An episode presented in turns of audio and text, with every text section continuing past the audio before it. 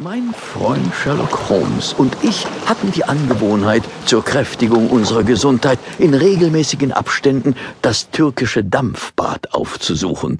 So war es auch an jenem 3. September, an dem einer der ungewöhnlichsten Fälle in der Karriere meines Freundes Holmes seinen Anfang nahm.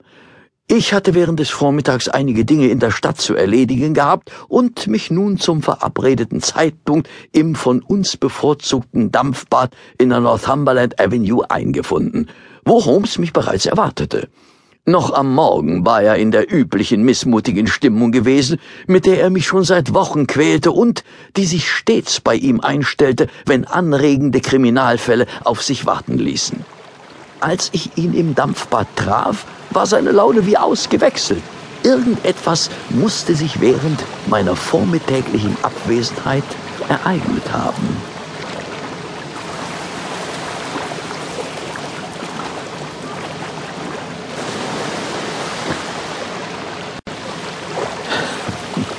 Was ist denn los mit Ihnen, Holmes? Sie sind ja direkt übermütig. Haben Sie etwa einen neuen Fall? Oh, Ihrem messerscharfen Verstand lässt sich einfach nichts verheimlichen, Watson. Na Gott sei Dank, Gott sei Dank. Ich dachte schon, Ihre schlechte Laune würde diesmal nie ein Ende nehmen. Jubeln Sie nicht zu früh. Noch habe ich den Fall nicht angenommen. Allerdings hört sich der Name des Auftraggebers vielversprechend an. Na, neugierig? Wie man? Haben Sie schon einmal von Sir James Demery gehört? Ähm, Sir James Demery, Demery, Demery. Ja, ein Londoner Aristokrat, nicht wahr? Richtig. Und?